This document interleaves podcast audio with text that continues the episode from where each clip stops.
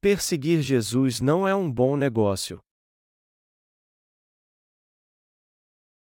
João 18, 12 e 24 Então, a coorte, e o tribuno, e os servos dos judeus prenderam a Jesus, e o manietaram, e conduziram-no primeiramente a Anás, por ser sogro de Caifás, que era o sumo sacerdote daquele ano. Ora, Caifás era quem tinha aconselhado aos judeus que convinha que um homem morresse pelo povo. E Simão Pedro e outro discípulo seguiam a Jesus. E este discípulo era conhecido do sumo sacerdote e entrou com Jesus na sala do sumo sacerdote. E Pedro estava da parte de fora, à porta. Saiu, então, o outro discípulo que era conhecido do sumo sacerdote falou à porteira, levando Pedro para dentro. Então, a porteira disse a Pedro: Não és tu também dos discípulos deste homem? Disse ele: Não sou. Ora, estavam ali os servos e os criados, que tinham feito brasas, e se aquentavam, porque fazia frio, e com eles estava Pedro, aquentando-se também. E o sumo sacerdote interrogou Jesus acerca dos seus discípulos e da sua doutrina. Jesus lhe respondeu: E eu falei abertamente ao mundo, eu sempre ensinei na sinagoga e no templo, onde todos os judeus se ajuntam, e nada disse em oculto. Para que me perguntas a mim? Pergunta aos que ouviram o que é que lhes ensinei, eis que eles sabem o que eu lhes tenho dito. E, tendo dito isso, um dos criados que ali estavam deu uma bofetada em Jesus, dizendo: E assim respondes ao sumo sacerdote? Respondeu-lhe Jesus: Se falei mal, dá testemunho do mal, e, se bem, por que me feres? Anás mandou-o, manietado, ao sumo sacerdote Caifás. Está previsto para este verão muitas variações climáticas por causa das mudanças brutas que estão acontecendo no clima por causa do efeito estuda. Mas, embora o mundo esteja preocupado com todas essas mudanças, eu tenho certeza que tudo o que faremos dará certo, pois Deus está conosco. Pegando um gancho na pregação de hoje pela manhã, eu quero continuar falando sobre todo o sofrimento que Jesus passou. Está escrito em João 18, 12, 14: E então a coorte, e o tribuno, e os servos dos judeus prenderam a Jesus e o maniataram. E conduziram-no primeiramente a Anás, por ser sogro de Caifás, que era o sumo sacerdote daquele ano. Ora, Caifás era quem tinha aconselhado aos judeus que convinha que um homem morresse pelo povo.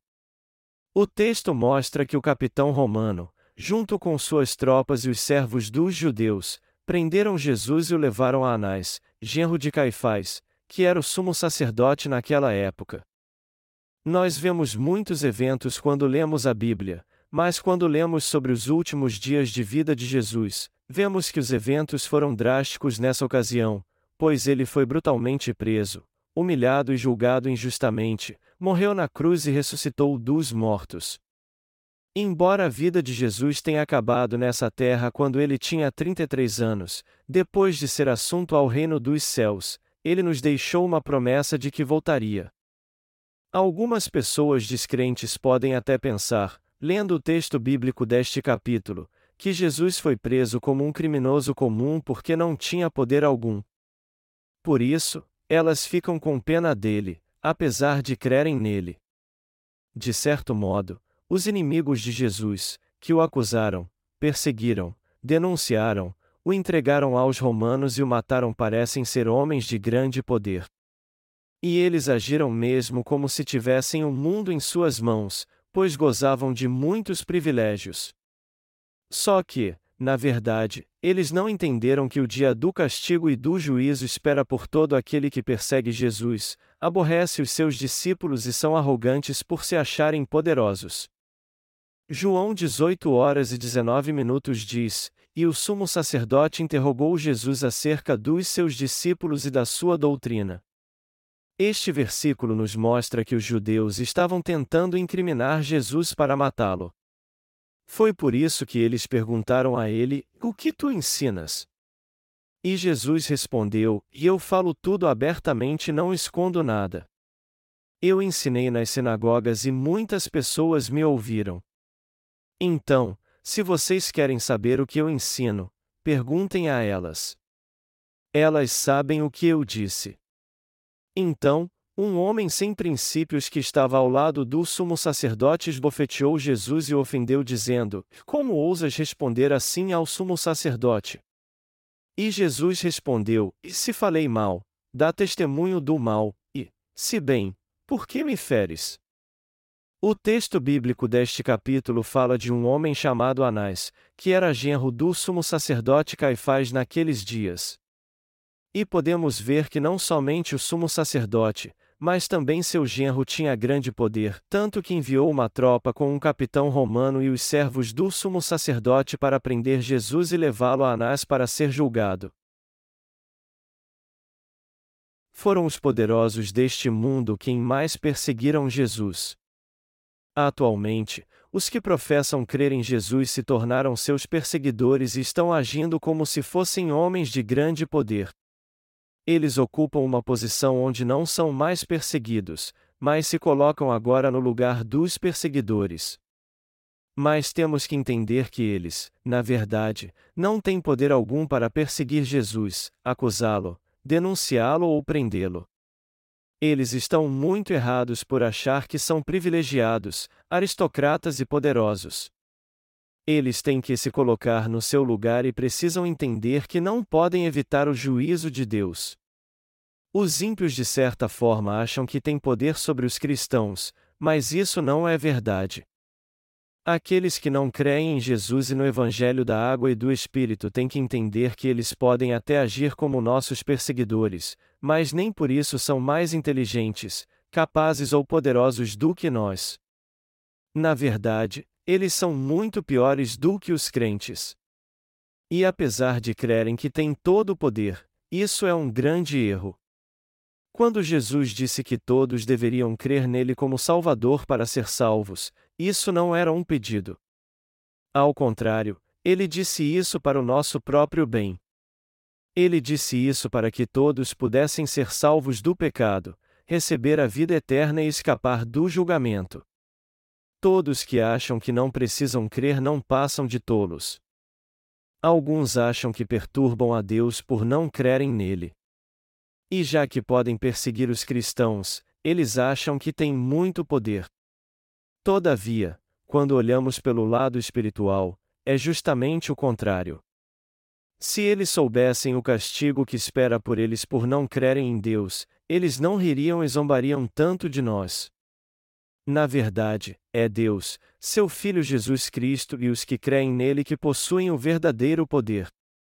Somos nós, os crentes no Evangelho da Água e do Espírito, que temos a vida eterna, que recebemos a remissão de pecados e de fato somos privilegiados, pois somos filhos de Deus e seus servos aos quais foram dados seu amor e sua salvação.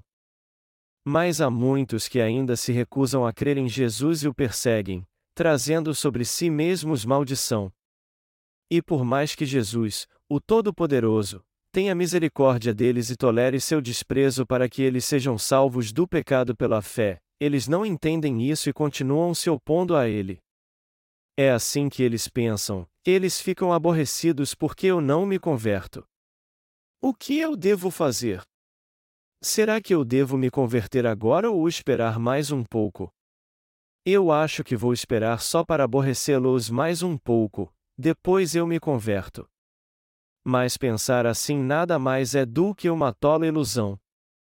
Em alguma parte do texto bíblico deste capítulo está escrito que os que perseguiram Jesus, o sumo sacerdote e seu genro, os soldados romanos e os servos dos judeus escaparam do juízo de Deus e do sofrimento?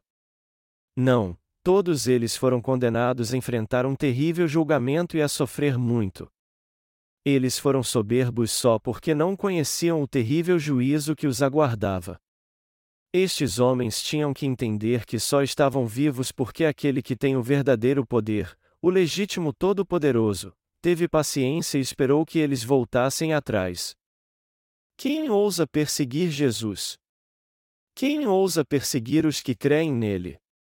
Isso só acontece porque o Deus Todo-Poderoso, que tem todo poder e autoridade, é paciente e espera que os pecadores voltem atrás e se arrependam. Não se engane.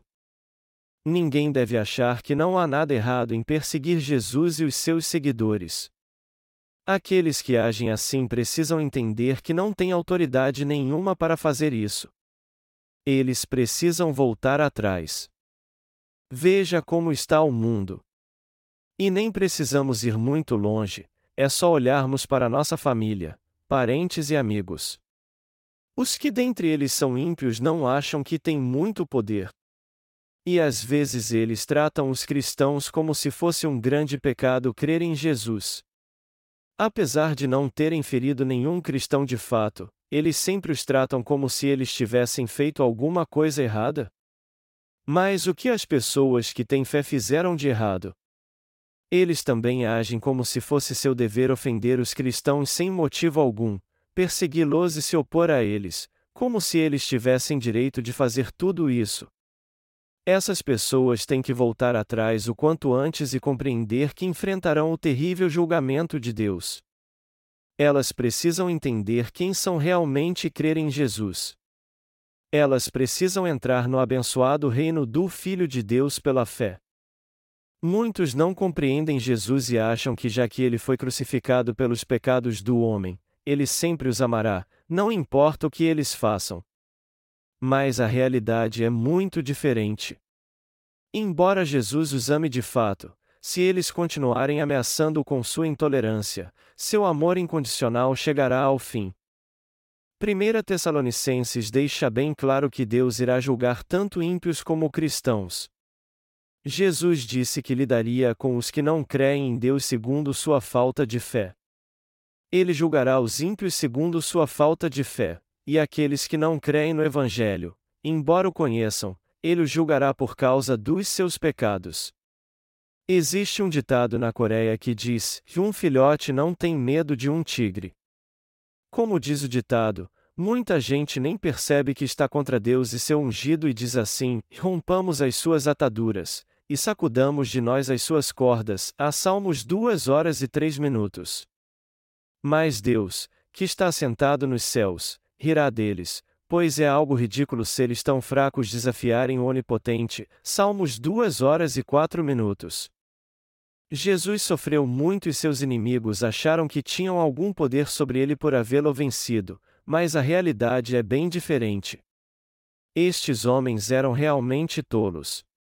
Eu peço a você que entenda que Jesus espera que os pecadores voltem atrás para perdoá-los, porque ele é amor. O que temos que entender aqui é que os que ainda não nasceram de novo não podem se opor aos que já nasceram de novo. Os nascidos de novo podem derrotar facilmente cem mil pessoas que não nasceram de novo. Com fé e sabedoria, e não com os punhos, eles podem vencer um milhão de ímpios, e até mesmo centenas de milhões. Mas apesar disso, os que não nasceram de água e do Espírito, os tolos que em si não têm virtude alguma, continuam sendo orgulhosos até hoje, como eram antes. Que lição podemos tirar de Anás, Caifás e Judas aqui? Não há virtude alguma em trair seu próprio mestre por 30 moedas de prata. Se formos analisar apenas pela ética humana, veremos que até os que ainda não foram remidos do pecado não fariam o que Judas fez. Jesus permitiu que Judas o seguisse e lhe ensinou preciosas verdades, o alimentou e os vestiu. É inimaginável alguém trair um mestre como este. E os principais sacerdotes? Eles se achavam homens poderosos, mas será que tinha poder mesmo? Naquela época, o sumo sacerdote era substituído de ano em ano. O primeiro sumo sacerdote dessa terra foi Arão, e o último sumo sacerdote da humanidade foi seu descendente João Batista. O verdadeiro sumo sacerdote terreno é João Batista, é o único sumo sacerdote espiritual é Jesus Cristo. O verdadeiro poder pertence a eles.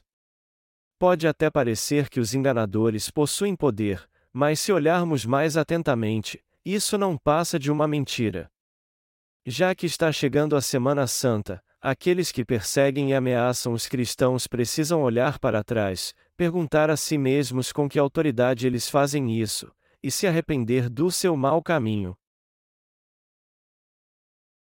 Quem persegue Jesus tem que olhar para sua atitude. Há muitos parentes meus que pensam mal de mim. E por mais que eu jamais tenha feito algo para merecer isso, é assim que eu tenho sido tratado depois que me converti ao Senhor. Eu costumava cuidar dos meus sobrinhos, mas depois que tive um encontro com o Senhor, eu não pude mais ajudá-los. Já que eu estava servindo ao Senhor o tempo todo, eu não tive mais como cuidar deles. Eu tinha que ter dinheiro para cuidar deles, mas se trabalhasse para isso, eu teria pouco tempo para servir ao Senhor. Até mesmo antes disso eu não podia ajudá-los tanto como eu queria, pois eu nunca fui rico, mas eu acho que fiz o meu melhor. Quando eu tive um encontro com o Senhor, eu não pude mais ajudar meus sobrinhos, pois eu tinha que servir ao Evangelho, e é por isso que meus parentes me culpam. Eles me acusam de tantas coisas, como se eu fosse uma má pessoa, mas muito do que eles dizem não tem sentido algum. Muitas vezes eu fiquei pensando o que havia feito para eles falarem tão mal de mim. Eles não achavam mais do que minha obrigação tudo que eu fiz pelos meus sobrinhos.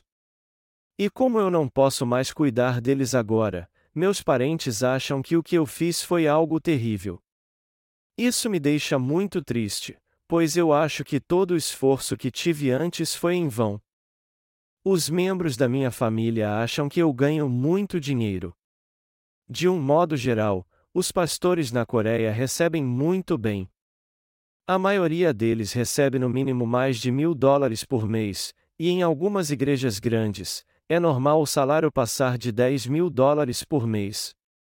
Se eu vivesse muito bem e não ajudasse meus sobrinhos, aí sim eu estaria errado. Mas a verdade é que eu não ganho tanto dinheiro assim para ajudá-los. Eu gasto todo o dinheiro que tenho para servir ao Evangelho. Meus parentes me entristecem muito, dizendo que eu não ajudo meus sobrinhos, embora seja pastor. Mas eu não me arrependo da atitude que tomei. Por mais que eles me critiquem, eu disse a eles que usarei todo o dinheiro que tenho para servir a Deus.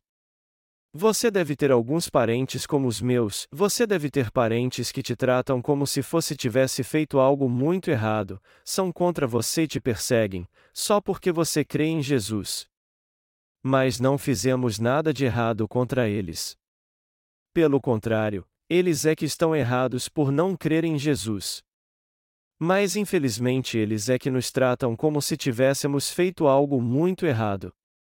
E isso não acontece apenas na nossa família e com nossos parentes, mas nossos amigos também nos perseguem.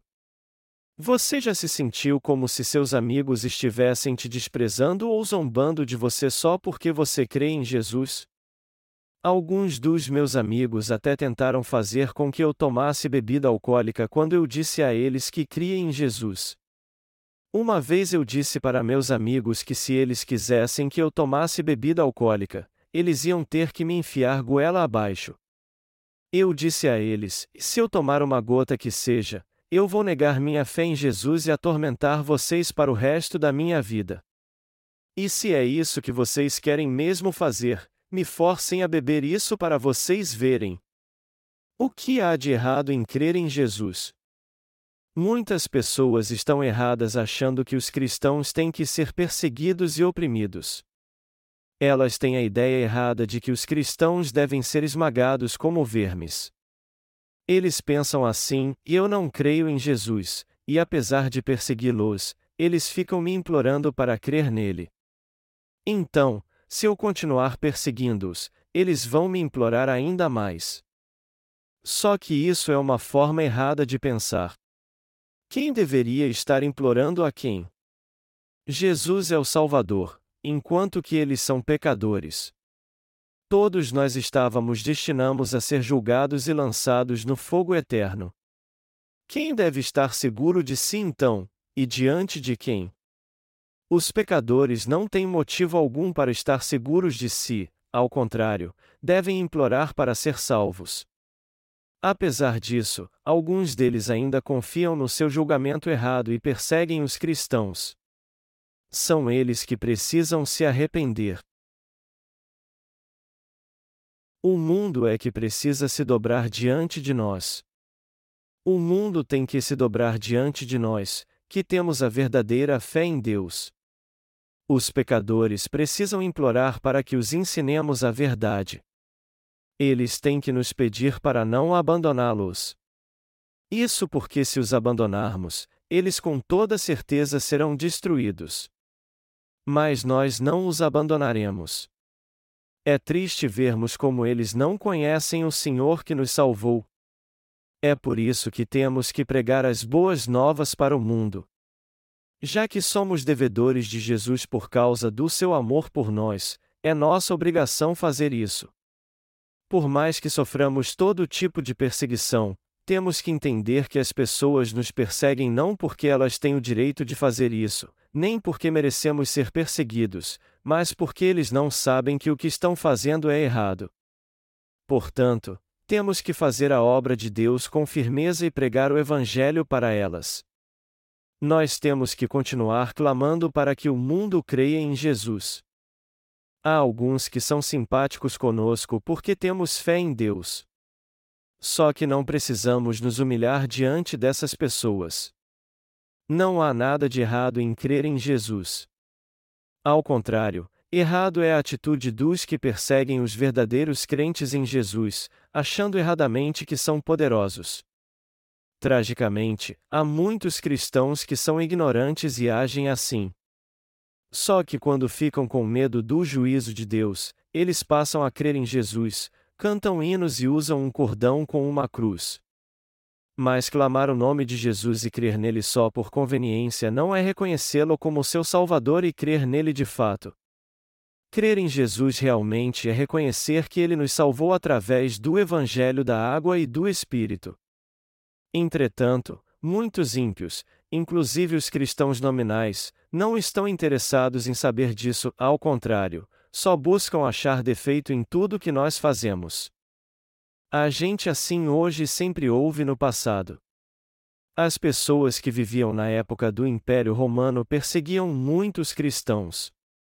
E essa perseguição era tão cruel que não há como descrevê-la. O Império Romano, que dominou o mundo com seu poder secular, estava todo corrompido por dentro e, por isso, estava se desfazendo. Então, ele acabou aceitando o cristianismo e fez dele sua religião oficial. Os romanos fizeram isso porque perceberam que a única maneira de manter sua sobrevivência era aceitando os cristãos, sua fé e seu estilo de vida. Foi Constantino, o Grande, quem adotou essa política. Quando o Império Romano foi dividido entre o Império do Ocidente e do Oriente, os romanos tornaram o cristianismo sua religião oficial e fizeram uma reforma. Mas no fim acabaram destruindo a si mesmos. Apesar disso, a Igreja Católica Romana sobreviveu e conseguiu ficar com um pequeno estado chamado Cidade do Vaticano, que é governada pelo Papa. Embora o Império Romano tenha desaparecido, o catolicismo continua enraizado profundamente em todos os cantos da terra. Os perseguidores dos cristãos falam como se tivessem um grande poder, mas, na verdade, não há ninguém mais poderoso do que Jesus. Ele é o nosso mestre de todo o universo, assim com seu juiz. É um absurdo qualquer ser humano, que não passa de uma criatura, se exaltar diante do Criador e Salvador e perseguir aqueles que creem em Jesus Cristo. Você acha que Jesus vai aceitar todo tipo de sofrimento só porque foi crucificado? Você acha que após ser crucificado e ressuscitar dos mortos, ele vai ficar te implorando para você crer nele? Você acha que Jesus precisa do seu amor, como se ele não tivesse amor suficiente? Se é isso que você pensa de Deus, você está completamente enganado. Jesus, que é Deus, é misericordioso e nos deu a salvação por amor a nós. E Ele está nos dizendo que temos que crer nisso para o nosso próprio bem e nos apontando o caminho da salvação. Ele é a verdade. Só Ele é a verdade. Apesar disso, muitos neste mundo acham que eles é que são poderosos e se sentem no direito de perseguir Jesus e os que creem nele, como se devêssemos algo a eles. Alguém que age assim está totalmente errado no que está fazendo e na sua maneira de pensar. Algum tempo atrás, algumas pessoas quiseram fazer uma reunião do bairro na nossa igreja. Elas não puderam encontrar um lugar com espaço amplo para fazer a reunião e pediram para fazê-la em nossa igreja. Mas eu disse a elas para usar o centro comunitário ou procurar uma igreja maior. Hoje em dia as igrejas são usadas não somente para cultos, mas para outros propósitos na sociedade sob a bandeira de uma abertura na igreja. A abertura nas igrejas está tão grande que em algumas delas estão até acontecendo eventos seculares de jovens. Mas eu jamais vou permitir que isso aconteça aqui. Como eles ousam querer vir para um lugar de adoração para dançar e fumar? Muitos acham que os cristãos são obrigados a fazer algo por eles, mas a única coisa que queremos deles é que eles nos permitam pregar o Evangelho da água e do Espírito para eles. Nosso dever é apenas este. Nós temos que entender isso muito bem. Nós não temos que nos humilhar diante das pessoas do mundo nem temos obrigação alguma de fazer algum favor para elas. A única coisa que queremos é que elas sejam salvas por Deus, este é o nosso único dever. Jesus não é alguém que vai sofrer eternamente. Aqueles que não conhecem Jesus e se recusam a crer no Evangelho da água e do Espírito são piores do que os animais. A Bíblia diz que, embora o homem tenha seu valor, os que não têm consciência do seu valor são como os animais que perecem. Salmos 49 e 20. Já que a Semana Santa está chegando, eu quero te dizer que Jesus não é alguém que vai sofrer eternamente. Apesar de ter morrido na cruz, ele ressuscitou dentre os mortos e deu testemunho disso por quarenta dias. E enquanto estava na terra, ele disse: E eu entregarei minha vida. O pastor se sacrificará pelo rebanho. Nosso Senhor morreu na cruz não porque não tinha poder. E ele também não implorou que ninguém cresce nele para que ele tivesse mais influência. O Senhor é o Rei dos Reis, justo e perfeito. Ele é o único Ser Supremo. Jesus disse a João Batista quando foi batizado: deixa por agora, porque assim nos convém cumprir toda a justiça. A Mateus 3 horas e 15 minutos. A palavra assim no grego é autos, que quer dizer a dessa maneira, bem assim, o modo mais apropriado, não há outra maneira além dessa. E a toda justiça no grego é a paz que quer dizer um estado perfeito onde não há falha alguma. Essa palavra no texto bíblico original nos mostra que Jesus levou todos os pecados do homem sobre si pelo batismo que recebeu de João Batista do modo mais apropriado que havia. Em suma, Jesus nos salvou de uma maneira perfeita e justa. Por causa dos nossos pecados, ele teve que morrer. Para salvar pessoas como nós, Jesus teve que vir a essa terra num corpo carnal, aceitou todos os pecados do mundo ao ser batizado e acabou sendo crucificado. Ele nos salvou ao morrer em nosso lugar. Isso nada mais é do que a retidão e a justiça de Jesus. Ele nos salvou de uma maneira perfeita e justa. Acima de tudo, essa é a verdade que eu quero proclamar no mundo todo. Se você não entende essa verdade e não crê em Jesus Cristo, que veio pelo Evangelho da Água e do Espírito, não se engane achando que você tem algum poder. Se você fizer isso, não está longe o dia em que você vai bater no peito de tanto arrependimento.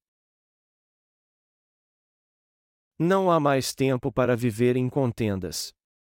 O tempo está passando tão rápido que num piscar de olhos a semana acabou. Hoje é o domingo e amanhã é segunda-feira. E o sábado vai chegar logo. O tempo não está passando rápido. É por isso que dizem que o tempo voa.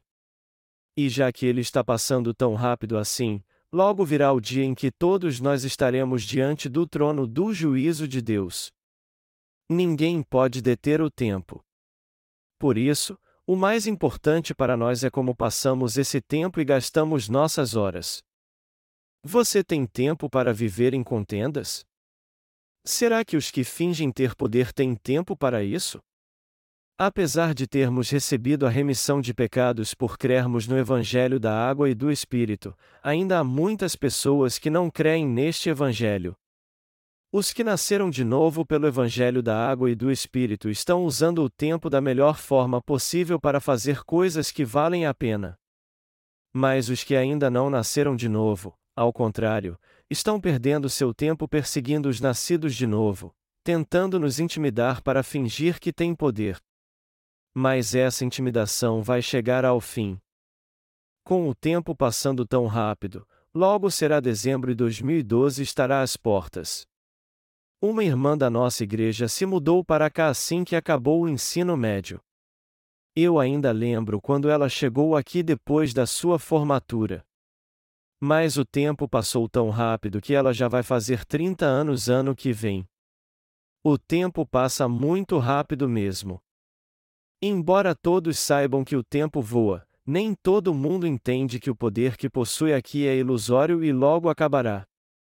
Por isso, Todos precisam ser libertos dessa ilusão e entender que serão julgados caso não voltem atrás, creiam em Jesus e tenham fé nele.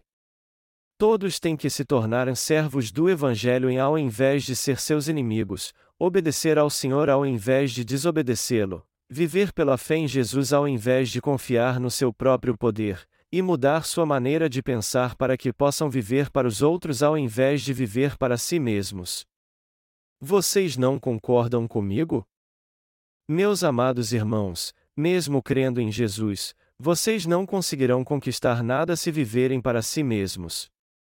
Mas se vocês viverem para os outros, ao contrário, vocês farão muito nessa terra. Aqueles que nasceram de novo através do Evangelho da Água e do Espírito vivem para servir ao Senhor e ao Evangelho ao invés de servir a si mesmos, é por isso que temos muito trabalho a fazer. Se nossos obreiros na Coreia fizessem tudo sozinhos, eles logo desistiriam. Então, estamos sempre dando oportunidade para eles trabalharem. Isso também é servir ao Senhor. Algumas pessoas acham que por ser pastor, eu só quero ser servido. Mas sempre que nossos obreiros se reúnem, eu digo a eles: são vocês que estão me servindo ou sou eu que estou servindo vocês? Eu estou vivendo às suas custas? Ou todos nós estamos vivendo juntos? Eu pergunto isso a eles abertamente. Assim como vocês são servos do Evangelho, eu também sou servo dele.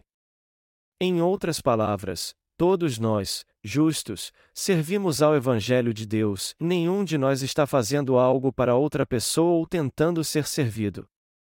Todos nós que somos justos vivemos para servir ao Evangelho. O meu jeito de servir ao Senhor é confiar a vocês várias tarefas para que vocês possam fazer a obra também. É assim que eu sirvo ao Senhor, pois é isso que eu sei fazer. E vocês também estão servindo ao Senhor com seu coração, seu tempo e seu corpo. O que todos nós temos que entender aqui é que os pecadores não têm poder algum. Quem não nasceu de novo não tem poder algum. Mesmo assim, eles ainda nos perseguem achando que têm poder. Essas pessoas são como aqueles que perseguiram Jesus naqueles dias. Você acha que não haverá julgamento para essas pessoas? Você acha que quem não crê no Evangelho da Água e do Espírito poderá escapar do juízo de Deus? Não, o Senhor disse que lhes retribuirá cem vezes mais. Ele disse que lançará todos eles no fogo do inferno. Portanto, todos que agem como se fossem poderosos, apesar de não terem nascido de novo, precisam se arrepender o mais rápido possível.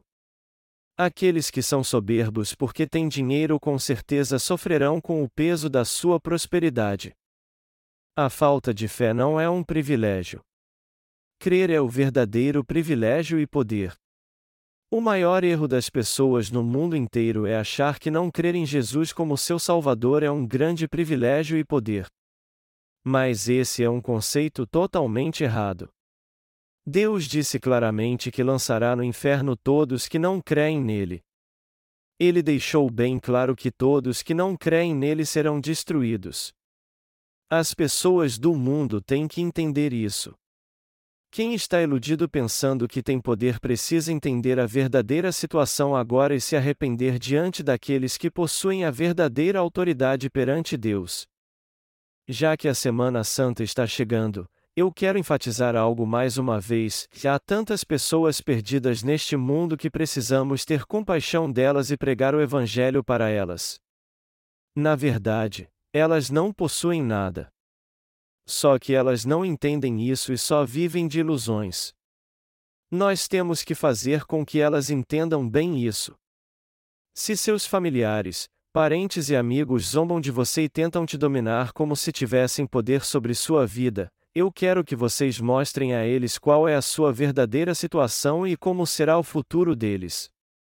Ensinem a eles que todos que não creem no Evangelho da água e do Espírito enfrentarão o juízo do Senhor, serão amaldiçoados e receberão o castigo eterno no fogo do inferno. Ensinem a eles também que, se eles crerem no poder de Deus e no Evangelho da água e do Espírito, eles receberão grandes bênçãos. Ajudem-nos a entender que não é algo bom perseguir Jesus e os que creem nele. É nosso dever, como nascidos de novo, pregar o Evangelho da água e do Espírito para eles, a fim de que eles possam ser salvos e fazer uso do verdadeiro poder.